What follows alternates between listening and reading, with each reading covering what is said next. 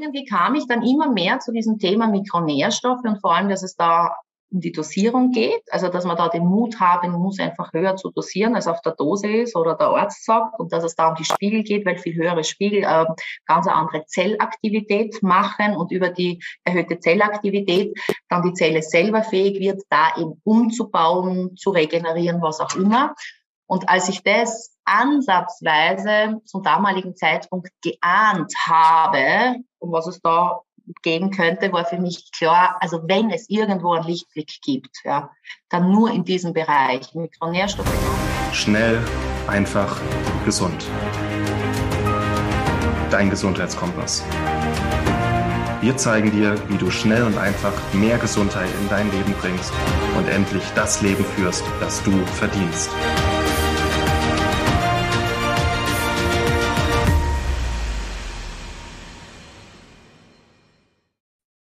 Ist Rheuma wirklich unheilbar? Was kann man machen und was kann man vor allem machen, wenn das Wasser bis zum Hals steht? Hi, ich bin Martin Auswald. Herzlich willkommen beim Schnellfach Gesund Podcast. Wir haben sehr, sehr oft auch in diesem Podcast bei Schnellfach Gesund generell mit Krankheitsbildern zu tun, die in der konventionellen Medizin als unheilbar gelten, wo man nichts machen kann, wo es nur noch um Linderung und Management geht. Und Rheuma ist so ein Beispiel. Und du kannst immer noch was machen, um deine Gesundheit positiv zu beeinflussen. Und nur die aller, allerwenigsten Situationen, Krankheiten sind unheilbar.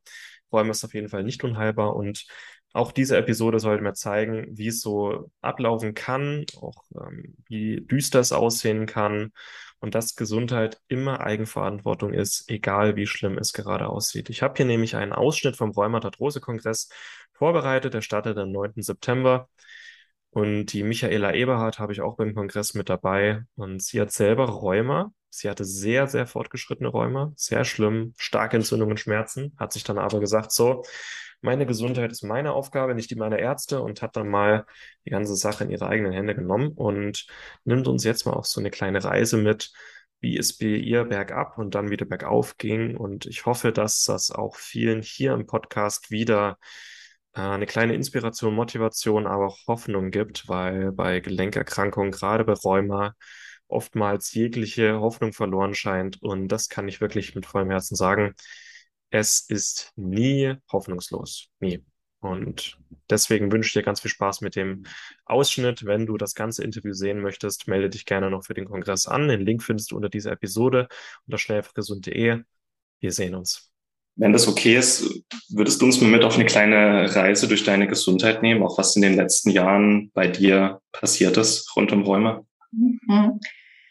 Also 2015 war so dieser Tiefpunkt, wo bei mir gar nichts mehr ging. Also es hat mir alles wehgetan. Ich bin stiegen mehr rauf und runter. Ich war in der Früh so erschöpft, dass ich nicht mehr aus dem Bett gekommen bin. Also es war wirklich der absolute Tiefpunkt. Der ist aber nicht von einem Tag auf den anderen gekommen, sondern hat sich über viele Jahre aufgebaut wo ich dann immer wieder mal ein Zwicken negiert habe oder ähm, wenn ich einmal einen Arm nicht heben konnte, es als Verspannung abgetan habe. Und dann kamen eben zwei Schwangerschaften, zweimal lange Stillen und das hat einfach an der Substanz gezerrt. Und 2015 mhm. war dann eben dieser Punkt, also wo man gemerkt hat, äh, oder auch ich gemerkt habe, jetzt geht's nimmer und das ist jetzt keine Verspannung mehr, sondern das wird vermutlich was Ernsteres sein. Und dann bin ich halt, ähm, ja, zu Ärzten, muss man sagen. Ich habe mir mehrere Meinungen eingehört, angehört. Und das, was ich dort zu hören bekam, war irgendwie so, äh, meinen die mich, ja, also so quasi äh, schwerste ähm, Schulmedizin, das über, also ein Leben lang, es ist unheilbar, ähm, wenn ich nicht aufpasse, werde ich sowieso im Rollstuhl landen. Gewisse Gelenke sind so zerstört, dass man sie am besten nur mehr versteifen kann. Also so richtig eigentlich das Kreuzzeichen drüber und man kann das jetzt nur mehr schauen, dass man das bestmöglichst halt mit, mit Chemie, mit Metatrexat und Biological so einstellt, dass ich halt irgendwie einigermaßen halt so den Tag bewältigen kann. Und ich war damals 38, zwei kleine Kinder man muss sagen, ich habe, äh, also ich komme aus dem therapeutischen Bereich und ähm, ich habe mich viel mit Naturmedizin beschäftigt und es war für mich ganz klar, okay, das ist jetzt das begrenzte Wissen und die begrenzte Sichtweise der Schulmedizin. Ja, die sagt einfach, Rheuma ist nicht heilbar, du hast einen Stempel bis zum Lebensende, bringt natürlich über die Jahrzehnte ganz, ganz viel äh, Profit, weil da gibt's ja ganz viele Medikamente, die man dann einsetzen kann. Und ich mhm. habe einfach gewusst, das ist nicht meins und das ist auch nicht die Lebensqualität, die ich haben will, weil ich, ich wäre nicht einmal fähig gewesen, in den Beipackzettel reinzulesen, welche Nebenwirkungen da auf einen zukommen. Also es hat mich schon allein in der Vorstellung, hat es mich schon so geekelt von dem Zeugs, was ich mir da wöchentlich und täglich reinhauen soll, dass ich gesagt habe, nein, das mache ich nicht und ich werde meinen Weg finden. Natürlich ist das belächelt worden und äh, ja, ich bin halt dumm und verantwortungslos und was auch immer. Also ich habe x-mal bei, bei der Rheumatologin rausgeweint, weil sie mich einfach fertig gemacht hat. Insofern, weil für sie gibt's nur diesen Gesundungsweg mit halt Methotrexat Biological. Mhm. Und ich habe gesagt, das nehme ich in keinem Fall und ich werde es finden. Und es ist halt nicht so, dass wenn, wenn man dann sagt, okay, ich will gesund werden, abseits der Schulmedizin, dass es dann Schnipp macht und du hast die Palette fertig, sondern da gilt es halt einmal zu recherchieren, nächtelang im mhm. Internet, mhm. über Bücher mit Ärzten, mit Therapeuten reden, überall so die Fragen zu stellen, Antworten herauszuhören. Und im ersten Jahr habe ich mir eigentlich nur im Kreis gedreht. Also ich habe ganz, also ich habe, glaube ich, so ziemlich alle Methoden, die es am Markt gibt, ausprobiert. Ähm, es gab schon eine Besserung, aber so, dass man jetzt sagt, da ist jetzt Ruhe in Sicht, das war weit entfernt. Und ja, irgendwie kam ich dann immer mehr zu diesem Thema Mikronährstoffe und vor allem, dass es da um die Dosierung geht, also dass man da den Mut haben muss, einfach höher zu dosieren, als auf der Dose ist oder der Arzt sagt und dass es da um die Spiegel geht, weil viel höhere Spiegel äh, ganz eine andere Zellaktivität machen und über die erhöhte Zellaktivität dann die Zelle selber fähig wird, da eben umzubauen, zu regenerieren, was auch immer. Und als ich das ansatzweise zum damaligen Zeitpunkt geahnt habe, um was es da geben könnte, war für mich klar, also wenn es irgendwo einen Lichtblick gibt, ja, dann nur in diesem Bereich, Mikronährstoffe ganz gezielt höher zu dosieren.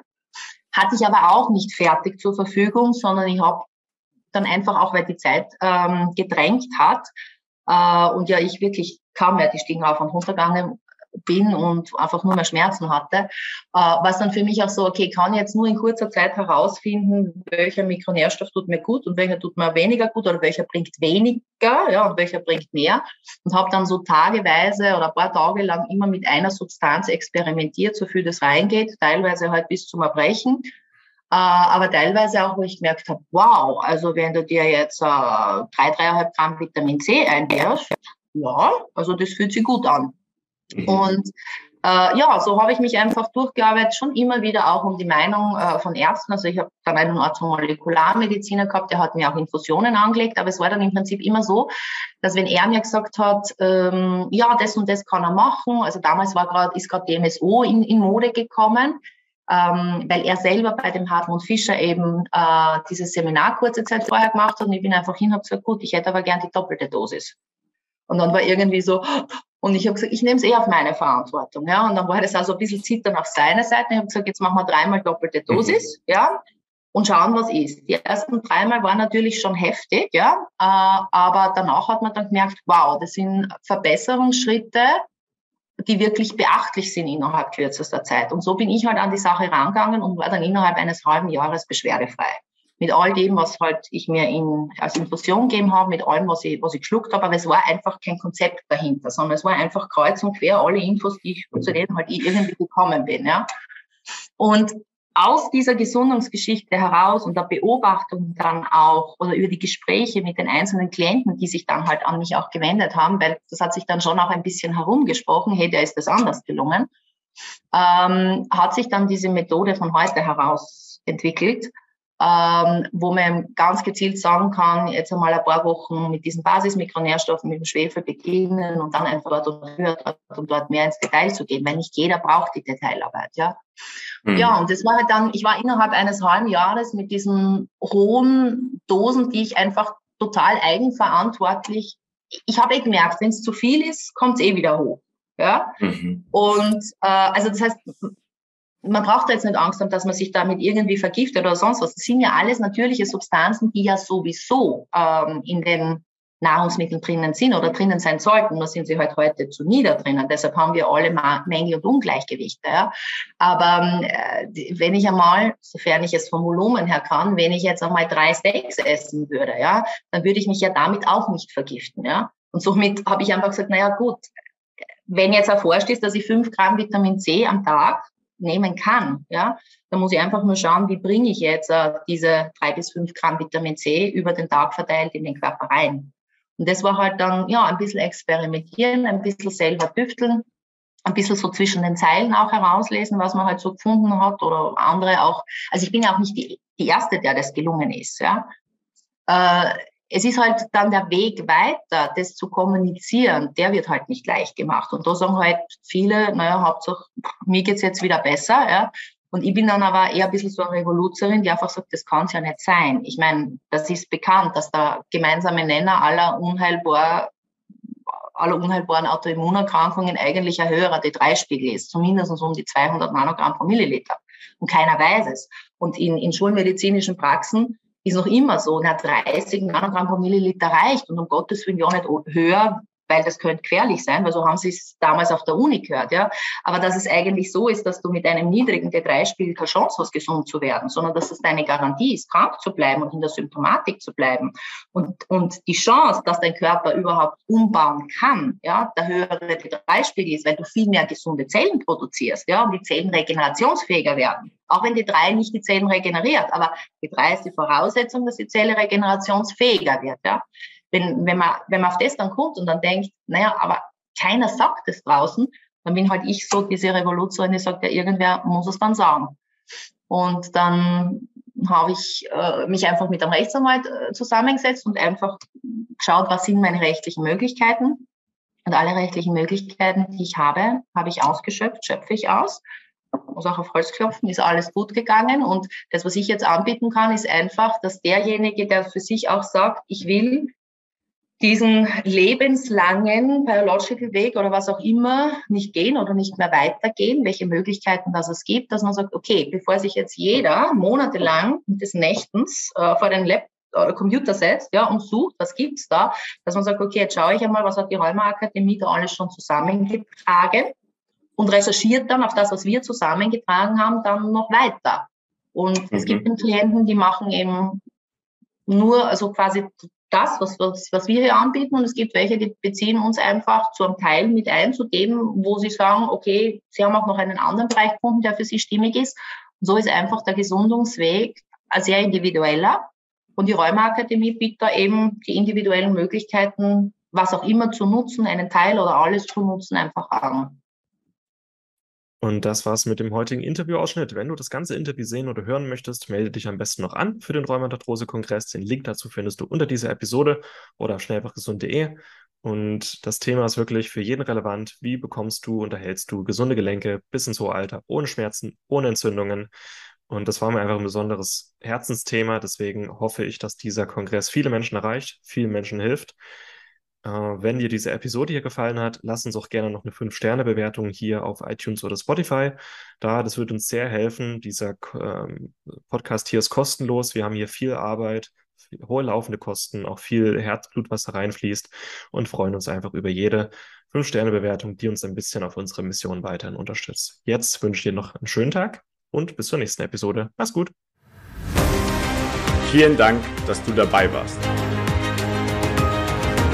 hole dir unter www.schnelleinfachgesund.de slash newsletter noch mehr Gesundheitstipps zu dir nach Hause. Dir hat die Folge gefallen? Dann lass uns gerne eine 5-Sterne-Bewertung da, damit mehr Hörer auf uns aufmerksam werden und von dem Wissen profitieren.